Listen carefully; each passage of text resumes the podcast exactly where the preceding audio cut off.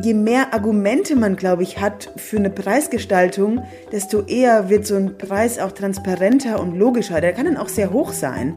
Sagt Lena Winter. Lena Winter ist Leiterin der Messe in St. Agnes, kurz MISA, und seit vielen Jahren im Kunsthandel tätig. Sie verbrachte unter anderem Stationen im Kunsthaus Lempertz, bei Griesebach und zuletzt bei Ketterer und ist seit diesem Jahr für Johann König aktiv. In wenigen Wochen wird nun die Messe in St. Agnes starten, ein Messeformat, bei dem auch Kunstwerke von Künstlerinnen, die nicht von der Königgalerie vertreten sind, sowohl online als auch offline zu kaufen sind. Ich bin Felix von Böhm. Und ich bin Michael Krieger. Herzlich willkommen, Lena. Hallo, vielen Dank für die Einladung. Ich freue mich. Bevor wir gleich über die äh, Messe dann nochmal sprechen wollen, sprechen wir immer erst über ein Werk aus der Sammlung der Freunde der Nationalgalerie. Und du hast dir Julian Rosefelds Manifesto ausgesucht. Ein Werk, wie ich finde, da gibt es zwei Meinungen dazu, wenn man auf der Straße unterwegs ist. Die einen sind sagen, wow, war großartig, äh, würde ich auf jeden Fall gerne nochmal sehen wollen. Die anderen, verdammt, dass ich es verpasst habe, dass ich da nicht hingekommen bin.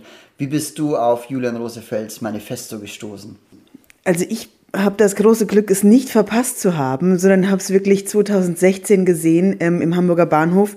2015 wurde es, glaube ich, angekauft. Ne?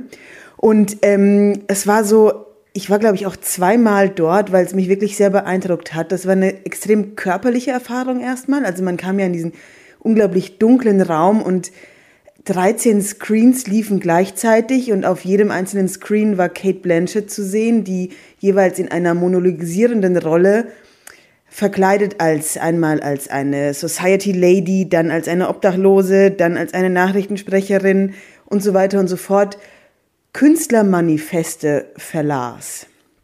Und das ist, das Kunstwerk ist auch grundsätzlich eine Hommage an die Künstlermanifeste, ähm, die es eben so gibt, seit vielen Jahrhunderten eigentlich. Und die Manifeste sind ja eigentlich auch immer ein Zeichen von Aufbruch, von Zuversicht. Das, man erklärt ja da dort als Künstlervereinigung oder politischer Vereinigung Ziele und Absichten. Und meistens sind die eben auch ziemlich poetisch geschrieben. Und dann gab es eben einen Moment, da drehte sich Kate Blanchett in ihren 13 verschiedenen Rollen so mit dem Gesicht zum Betrachter und sprachen alle gleichzeitig. Da kriege ich jetzt übrigens noch immer Gänsehaut. Ich auch beim Zuhören. Oder es war so intensiv und so toll und einfach irgendwie, also einmal sozusagen formal ästhetisch wirklich unglaublich beeindruckend. Und wenn man dann eben auch noch versteht, dass es sich eben um diese Manifeste handelt, was ich sowieso eigentlich eine ganz tolle Form der Kunst finde, sozusagen. Wir fangen mit irgendwas an und formulieren erstmal unsere Ziele und Absichten. Und ähm, dann finde ich, ist es einfach eine fantastische Kombination, Kombination aus ähm, Form und Inhalt. Das ist ja dann sowieso eigentlich immer am besten, wenn das zusammen gut funktioniert. Ich fand auch äh, sehr beeindruckend dieses, dieses Maskenspiel, was sozusagen stattfand. Also Irre, verschiedenen total. Rollen. Man konnte fast gar nicht feststellen. Also es war natürlich immer die fantastische Kate Blanchett und trotzdem waren diese Figuren sehr, sehr glaubhaft die Figuren, die sie auch war. Absolut, ja, und man sieht eben auch, was das für eine tolle Schauspielerin ist. Ne? Absolut. Das Ganze wurde mit sehr wenigen Mitteln äh, umgesetzt von Julian Rosefeld an sehr wenigen Drehtagen. Die Freunde der Nationalgalerie haben dieses Werk quasi durch ihre Kofinanzierung und den Vorabankauf überhaupt erst ermöglicht und finanziert. Ah, wie toll. Und dann gab es noch eine Kinoversion, die auch äh, interessant war und auch funktioniert hat, aber die natürlich genau diesen äh, kumulativen äh, Moment, den du gerade beschrieben hast, diese Klimax gewissermaßen der, Mhm. der filmischen Installation leider natürlich nicht hatte. Ja, genau. Also das war eben wirklich das ganz Besondere. Deshalb funktioniert das wahrscheinlich wirklich nicht im Kino, sondern im Museum. Deshalb ist Absolut. es auch eine Museumsarbeit. Und Julian Rosefeld ist ja eben auch ein Künstler der Galerie, für die ich jetzt arbeite, der Königgalerie. Und ähm, das hat sich irgendwie jetzt ganz schön angeboten. Du bist ihm kürzlich, glaube ich, begegnet in seinem Atelier. Genau, genau. Wir haben uns irgendwie über seine Fotografien eben auch ausgetauscht. Und das ist ein wirklich sehr vielseitig arbeitender Künstler. Also eigentlich auch wirklich ein Filmemacher, Fotograf, der einfach künstlerisch extrem mit den Augen einfach wirklich extrem gut gucken kann. Die Fotografien, die ja häufig Stills oder Mhm. zumindest während Dreharbeiten entstandene Fotografien sind. Mhm, Stimmt, ja, ja. Aber auch da sieht man eben, dass er eigentlich ein, mit einem fotografischen Blick Filme macht. Dass er eigentlich auch immer davon ausgeht, dass jedes einzelne Still auch ein Foto sein kann. Also dann schaut man sich dann irgendwie so einzelne Stills an hat wirklich so Jeff Wall-Bezüge zum Beispiel. Der ist ja nun mal wirklich nur ein Fotograf, also ein Künstler, der mit Fotografie arbeitet, ja. Es ist interessant, dass du an Jeff Wall denkst, weil ich das auch oft schon bei äh, Fotos von Julian Ja. Rosefeld denken musste. Und ich glaube, das liegt daran, dass äh, sowohl bei Wall als auch bei Rosefeld ganz oft in diesen Fotografien der Moment davor oder unmittelbar danach steht. Also dadurch sind sie quasi schon ein Ausschnitt einer Kaskade, einer Bewegungsabfolge. Stimmt. Ähm, man denkt, wenn man sie sieht, ganz unmittelbar an das, den, den, was passiert jetzt im nächsten Ja, Moment. oder was passierte gerade? Ja, ja, stimmt genau.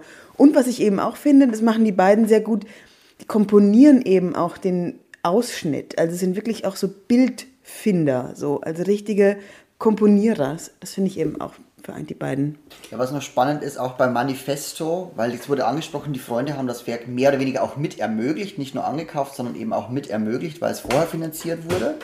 Äh, Dass bei dem Trauerzug, einen von den 13 Filmen, die dabei sind, auch sogar Freunde mit drauf sind, weil die wurden ja angefragt vorher, da gab es einen Rundbrief aus der Geschäftsstelle Ach ja? heraus, ob da noch Komparsen sich einfinden würden, die da in schwarzer Kleidung auftauchen. Es regnete zufälligerweise auch an dem Tag, als das aufgezeichnet wurde. Also die Freunde sind auch im Werk selbst sogar verewigt. Fantastisch. Du auch? Nee, leider nicht. Schade. Leider nicht, aber ich habe die E-Mail noch aufgehoben tatsächlich. Warum glaubst du, äh, Lena, wenn wir über diese Arbeit sprechen, warum glaubst du, braucht es immer wieder Manifeste der Kunst und droht die Kunst ähm, sozusagen, äh, wenn es diese Manifeste nicht gibt, einfach nur äh, sich dem Markt hinzugeben oder Nein, die Kunst droht niemals, sich nur dem Markt hinzugeben. Dafür meinen das die Künstlerinnen und Künstler, die ich kenne, alle viel zu ernst. Also wirklich alle.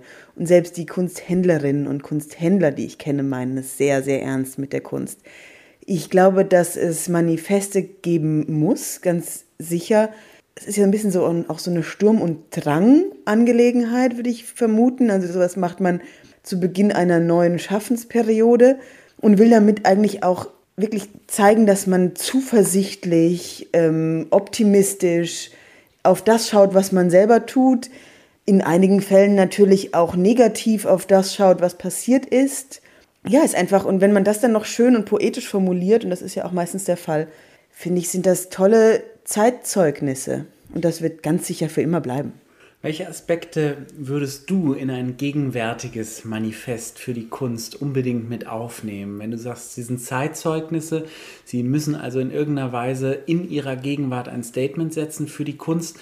Welche Aspekte braucht deiner Meinung nach die Kunst ganz aktuell im Jahr 2021 unbedingt, um weiter Bestand haben zu können? Wow.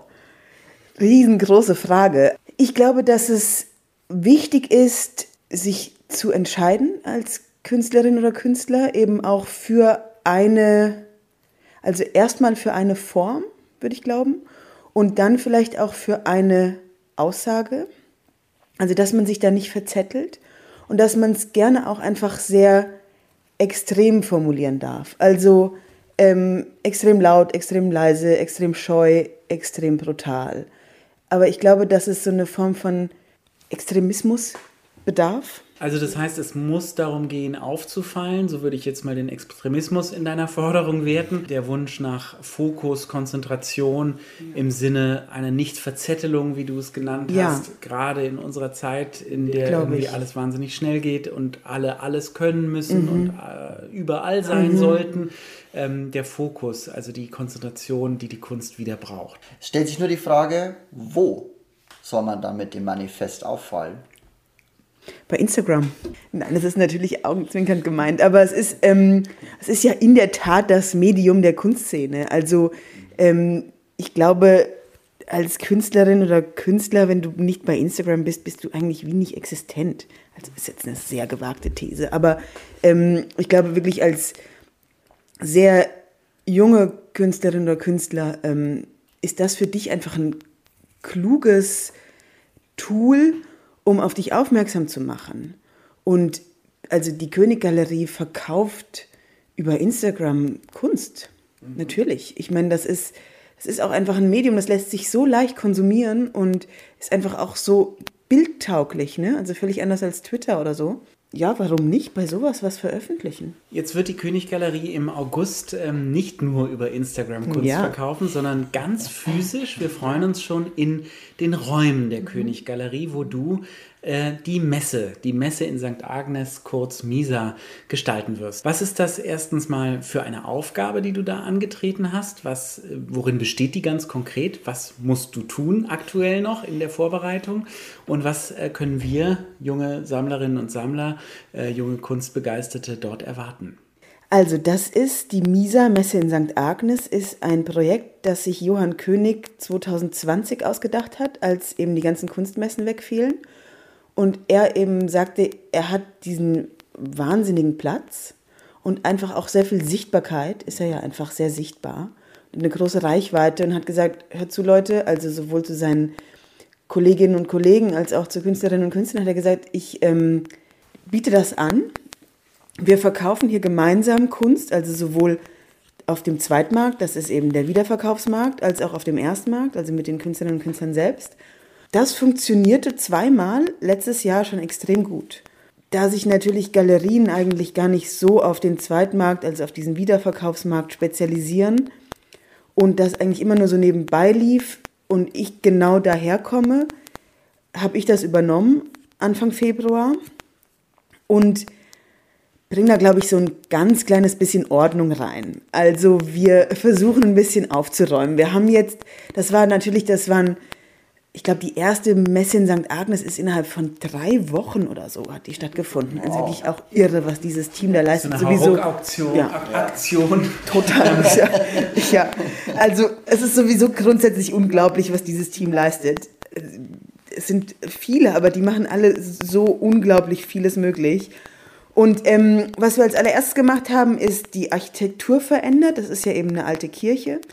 Und dann haben wir den im Kreuzgang eben einzelne Wände eingezogen und haben dadurch so Kojen gebaut. Eigentlich klassisch Messe, nur dass die Ausstellerinnen und Aussteller eben keine Galerien sind, sondern Künstlerinnen und Künstler oder es gibt, man kann, natürlich kann man als Galerie einliefern oder als Privatperson und ähm, die Kojen werden dann eben thematisch bespielt. Das heißt, es gibt zum Beispiel eine Koje, da werden die jungen Wilden ausgestellt. Das ist eine Kunstbewegung der frühen 80er Jahre aus Berlin. Dann gibt es eine Koje, die nennen wir Farbe oder Pigment. Da suchen wir uns eben auch ähm, sehr farbintensive oder ähm, monochrome Arbeiten aus, die wir dort hinstellen. So Sachen wie Günter Frutrunk, der natürlich auch sehr farbintensiv arbeitet. Wir haben eine unglaublich tolle Rosemarie Trockel, die auch sehr farbintensiv ist. Einen wunderschönen Thomas Scheibitz. Ähm, dann aber auch sehr viele junge Künstlerinnen und Künstler, die wir dann irgendwie so auch, natürlich müssen wir ein bisschen so hängen auf die Wände, dass wir alles unterbringen. Ähm, und Farbe ist einfach in der Tat ein sehr, sehr wichtiges Kriterium, um sich für ein Kunstwerk zu entscheiden. Das mag man als Kunsthistoriker manchmal so ein kleines bisschen so ein bisschen schwierig finden, aber es ist nun mal eben das eines der Hauptkriterien und das ist einfach es auch muss zum Sofa passen. Ja, und why not, oder? Ja, also das ist und doch das Sofa auch passt ja auch zur Persönlichkeit. Absolut. Also, und ähm, ihr greift und, damit natürlich einen Trend auf, der sich im Internet auch schon ähm, Bahn gebrochen hat. Also letzten Endes kann ich mir auch auf Arzi Kunstwerke nach Farben sortieren lassen. Ja. Ähm, bin es also schon gewohnt aus dem Netz, wo ich möglicherweise nicht zuletzt durch das vergangene Jahr deutlich mehr unterwegs klar. war als in äh, Galerieräumen. Ja, klar. Und ähm, also es gibt ja, also Kunst ist eben auch, also selbst Matisse hat das gesagt, dass Kunst Dekoration ist. Und ähm, nur weil wir jeden Tag damit arbeiten und uns das quasi das Wichtigste ist, gibt es einfach auch ganz viele Menschen, die haben einfach gar nicht die Zeit, sich die ganze Zeit mit Kunst zu beschäftigen dann sollen sie doch bei uns lieber echte Kunst kaufen und sie trotzdem nach Farbe sortieren dürfen. Nun gibt es aber sicherlich noch ähm, andere Kojen. Wir wollten jetzt gar nicht so lange bei der Farbkoje Zeit verbringen. Was für thematische Kojen, du bist ja Kunsthistorikerin, hast du dir noch ausgedacht, Lena? Ich habe natürlich auch versucht, so ein kleines bisschen klarzustellen, wo einige Formensprachen herkommen, zum Beispiel. So möchte ich gerne eine Koje machen mit 30er, 40er Jahre. Es gibt einen unglaublich tollen Bildhauer aus Berlin, der heißt Karl Hartung. der ist eben ähm, auch so ein Holz- und Steinbildhauer. Und ähm, wenn man so dessen Formen sich so anschaut, gerade so späte 30er, frühe 40er Jahre, und dann irgendwo auf einmal so durch die Galerie schlendert und auf einmal so Claudia Comte begegnet oder so, da kann man so denken, ach, schau an. Das ist also, dass man so merkt, dass man so Querverbindungen herstellt. Also stell dir vor, man kommt bei uns auf die Misa und möchte eigentlich ein NFT kaufen, weil die Kohle gibt es natürlich auch. Und geht aber mit einem Gemälde aus den 40er Jahren nach Hause. Also das wäre sozusagen fantastisch. Wie habe ich mir die NFT-Koje vorzustellen? Sind da lauter QR-Codes? Nein, das sind natürlich Screens. Und ähm, die Koje kuratiert aber Annika Meyer, meine Kollegin, die sich damit wahnsinnig gut auskennt. Und ähm, so, also wir holen uns auch ein bisschen Expertise. Weil wir können ja auch nicht alles können. Das ist natürlich auch genau das, was man im Auktionshaus lernt. Ähm, dass man eigentlich Generalist ist. Also, dass man von allem ein bisschen was weiß, aber nicht von irgendwas Speziellem alles. Wie viele Werke plant ihr insgesamt auf der Messe zu zeigen? Und kannst du vielleicht schon sagen, wie viel ähm, äh, sozusagen der Anteil aus äh, Künstlerinnen aus dem Hause König ähm, sein wird und Einlieferungen von außen sozusagen? Bisher sind wir, glaube ich, bei, weiß ich nicht, 250 Kunstwerken, die wir auf der Messe zeigen möchten. Wir werden wahrscheinlich auch umhängen müssen, Logo. Und der Anteil der Künstlerinnen und Künstler aus der Galerie König ist ziemlich gering. Weil das zeigt ja im Grunde, dass ähm, König ein Player, ein, einer der wichtigsten Player in Deutschland im Primärmarkt, mit dieser Messe sich ganz stark in Richtung Sekundärmarkt öffnet, da also eine äh, auch Verschmelzung der vormals so stark getrennten Märkte stattfindet. Ja, total. Also jeden, den ich außerhalb der Kunstszene dazu befrage oder mit dem ich darüber spreche, der ist immer so wie ein Logo. Wieso verschmelzen sich diese Märkte nicht schon längst? Mhm. Nur die Kunstszene so intern eigentlich ähm, hat da ganz lange Scheu vorgehabt. Und ähm, ich kenne den Johann König eben auch schon ein paar Jahre und auch schon aus meiner Zeit bei Griesebach noch in, in Berlin.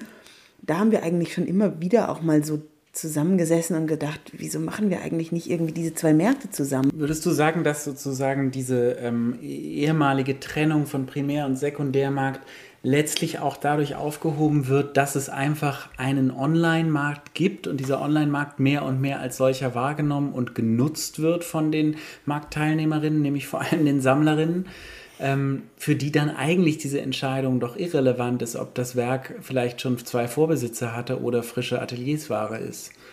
Absolut, ganz genau. Also und ich glaube auch, dass in dem Moment, wo du dich online einfach mit Kunst beschäftigst, auch immer so, also natürlich auch mündiger wirst, also als Sammlerin oder Sammler, dass du irgendwie auch merkst, dass ähm, du dich jetzt langsam ein bisschen auskennst und ähm, versuchst eben auch viele verschiedene Dinge zu ähm, erfahren, ist es dann eigentlich auch völlig egal, bei welcher Quelle man kauft. Ne? Das ist auch zum Beispiel was, was wir vorhaben. Also wir machen einerseits natürlich die Misa offline im, in der Kirche selbst, verlegen aber den Longtail, also quasi die Kunstwerke, die wir nicht ausstellen, ins Internet.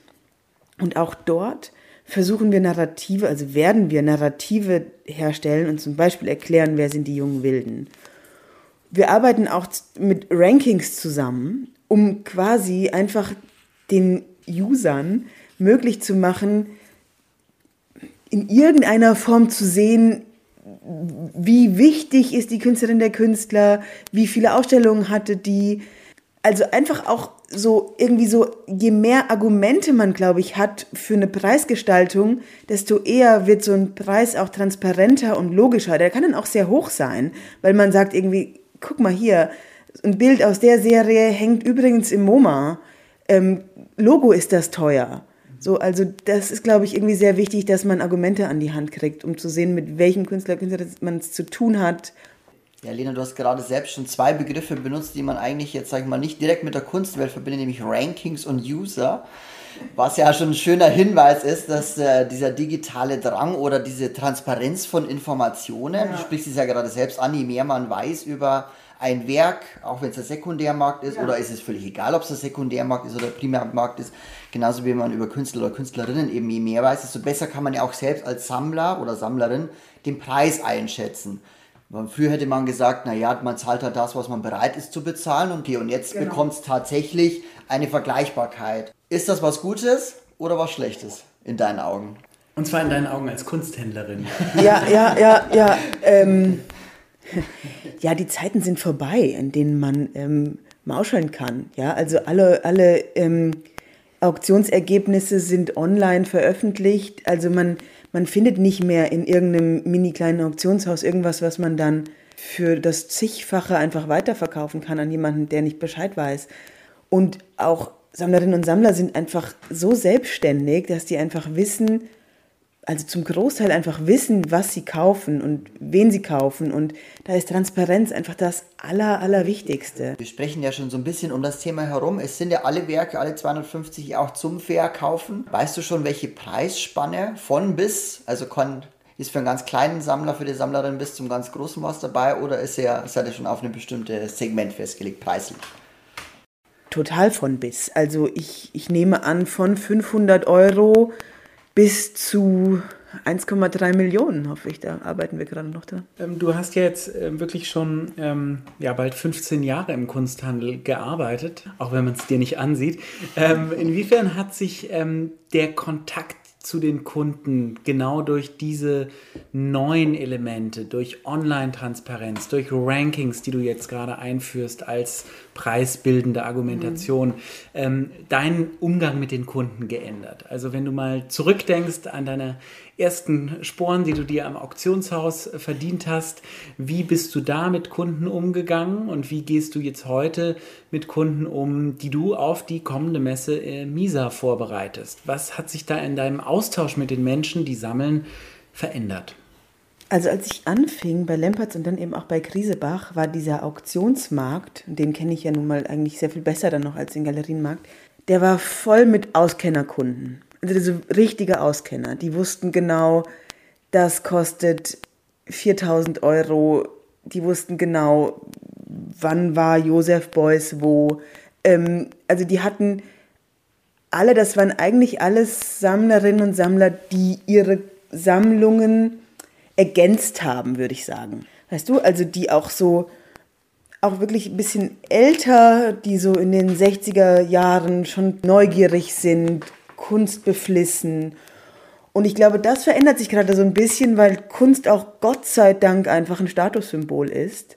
Und man ähm, auch jetzt einfach, wenn man, wenn man sich dafür interessiert, jetzt aber sich gar nicht so gut auskennt, mittlerweile gar nicht mehr so scheu ist. Also es gibt einfach wirklich Fragen, die mir gestellt werden, die sind ähm, sehr naiv, aber ganz toll. Also finde ich. Ein Beispiel? Nö.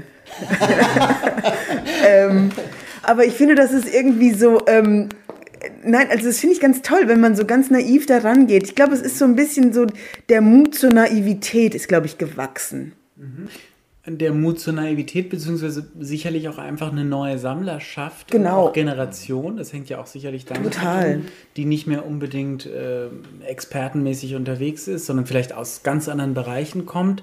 Das heißt, deine Rolle, wenn ich das richtig verstehe, ist vor allem, hat sich dahingehend verändert, dass du mehr vermitteln musst, mehr Inhalte vermitteln musst, eine Preisfindung äh, äh, möglicherweise erläutern musst Absolut, ganz genau so, genau so. Also ich vermittle Inhalte, ich erkläre meistens, wo das herkommt. Das ist auch irgendwie wahnsinnig wichtig, dass man auch gerade auf dem Zweitmarkt einfach schaut, aus welchem Jahrzehnt ist das, in, ist das Kunstwerk. Also was ist in diesem Jahrzehnt passiert in, in Deutschland, in der Welt, ähm, in der Malerei, in der Kunst überhaupt. Also und hat man sich dann, ist das quasi Kunst, die sich da daran orientiert hat oder die sich genau davon abgewendet hat oder also solche, solche Dinge. Ich versuche es immer so ein bisschen einzuordnen. Und die Preisgestaltung absolut. Es gibt sogar Sammlerinnen und Sammler, denen, denen schicke ich Art Price Screenshots oder so, einfach um klarzustellen, schaut, so ist das, also Artprice ist eine Datenbank, wo die ganzen Auktionsergebnisse veröffentlicht werden. Ähm, schaut, so, so viel Geld hat das gerade gekostet.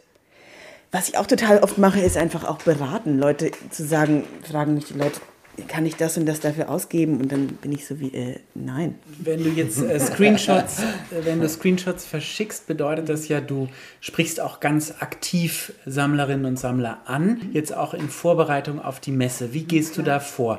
Was weißt du über deine Sammlerinnen und Sammler? Du selbst in deinem Kopf und was weiß äh, möglicherweise auch die Datenbank der Königgalerie über ihre Sammlerinnen und Sammler und inwiefern kannst du darauf auch zugreifen in der Ansprache von Kundinnen? Das ist total unterschiedlich. Also ähm, ich arbeite da wirklich auch viel mit diesem Sales-Team zusammen, die eben die ganzen Kunden ähm, sehr gut kennen. Die kommen dann auch manchmal wirklich auf mich zu und sagen, hier übrigens wird eine Niki de Fall gesucht, kriegen wir da eine? Ähm, hier der Sammler XY ähm, hat da einen Fehlkauf gemacht, kriegen wir das auf der Misa unter. Ähm, und jetzt, dadurch, dass sich, dadurch, dass dieser Personalwechsel ähm, für die Misa ja irgendwie so viel Aufmerksamkeit bekommen hat, hatten wir das große Privileg, unglaublich viel Kunst einfach angeboten bekommen zu haben. Also so Leute, in denen, bei denen ich mir bei den Auktionshäusern so die Zähne ausgebissen habe, haben auf einmal einfach so angerufen. War, und das war ganz toll irgendwie, weil man, ähm, glaube ich, einfach diesem neuen Format vertraut. Auf eine Art. Einfach vielleicht die Kombination aus Expertise des Zweitmarkts und Expertise der Königgalerie. Mhm. Du hast schon gesagt, das Format lief bereits im letzten Jahr mhm. recht erfolgreich. Mhm. Was genau bedeutet recht erfolgreich? Kannst du uns den Umsatz der Messe in St. Agnes im letzten Jahr? Ja, also die beiden Messen zusammen haben vier Millionen Umsatz gemacht, was ich schon irgendwie beachtlich finde. Und da waren, würde ich sagen, 4000 oder 5000 Besucherinnen und Besucher. Ähm, also es ist einfach auch so die Neugierde. Ne? Da irgendwie so, natürlich wollte man, glaube ich, auch einfach wieder Kunst sehen einerseits, aber ähm, nee, das war schon eigentlich ganz erfolgreich.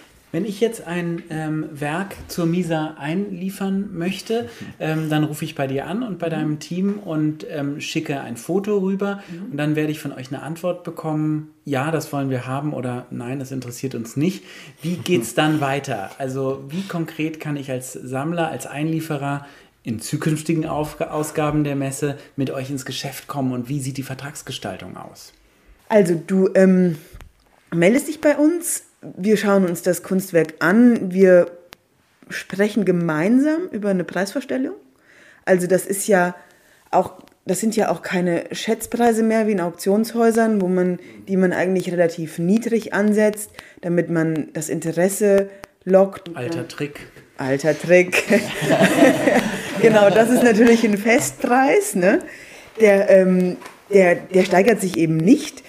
Insofern finden wir da so eine Mischung aus Schätzung und Erstmarktbepreisung. Die besprechen wir aber gemeinsam. Und dann eben kommt so ein bisschen auf, den, auf genau diesen Betrag an und davon ziehen wir eine Kommission ab für uns. Die Verhandlungssache ist. Die Verhandlungssache ist. Und ähm, aber so in der Regel sind das so 20, 30 Prozent.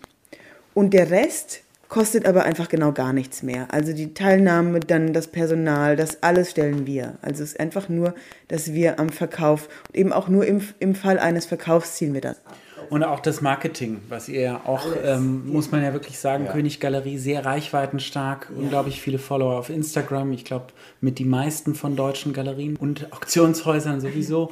ähm, das heißt, dieses Marketing ist sozusagen in meinem Deal mit euch. Genau. Und eben auch so eine Sichtbarkeit. Also das ist, das ist natürlich von jungen Künstlerinnen und Künstlern einfach irre geschätzt. Ist ja auch Logo. In dem Moment, wo die da hängen, in der Kirche, kann man davon ausgehen, dass sehr viele Kunstinteressierte das eigene Kunstwerk sehen.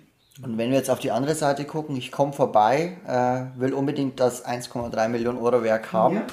dann äh, kann ich das direkt nach Cash bezahlen mitnehmen oder hängt das dann bis zum Schluss der Messe da, dass es quasi auch noch ein bisschen wie musealer Ausstellungscharakter ist oder ist es dann weg und meins? Weg und deins. Okay.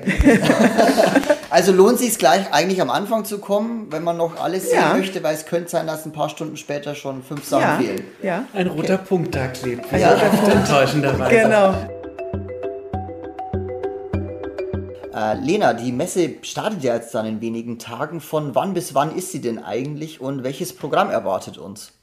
Also die Messe beginnt am 10. August und endet am 22. August. Das sind zwölf Tage. Programm ist Talks, Abendessen, vielleicht ein kleines Konzert, da arbeiten wir auch gerade noch dran. Ähm, es wird also auf jeden Fall so ein Begleitprogramm geben. Dann kann man eben sich anmelden im Vorhinein. Es geht um, um mit, mit Tickets, die man buchen kann online. Und dann gibt es, glaube ich, Timeslots und dann ähm, kann man einfach kommen und sich das anschauen. Und da werden wir eben, wie gesagt, ein paar Mal vermutlich umhängen und diese einzelnen Kojen bauen. Man kann was lernen. Das ist, glaube ich, auch wirklich sehr unterhaltsam, einfach richtig tolle Kunst zu, zu sehen und auch eben als Kick-Off-Event für diese Website eben, von der ich gerade sprach. Also eigentlich für diesen, für diesen E-Commerce-Shop. Vielen Dank, Lena, für dieses sehr offene Gespräch. Gerne. Es hat Spaß gemacht. Und euch vielen Dank fürs Zuhören äh, von dieser Ausgabe des äh, Kunstpause Podcasts des Stoberkreises der jungen Freunde der Freunde der Nationalgalerie. Ihr findet uns überall, wo es Podcasts gibt. Bis zum nächsten Mal. Und könnt uns gerne auf Instagram unter Stoberkreis oder Freunde der Nationalgalerie folgen. Bis bald!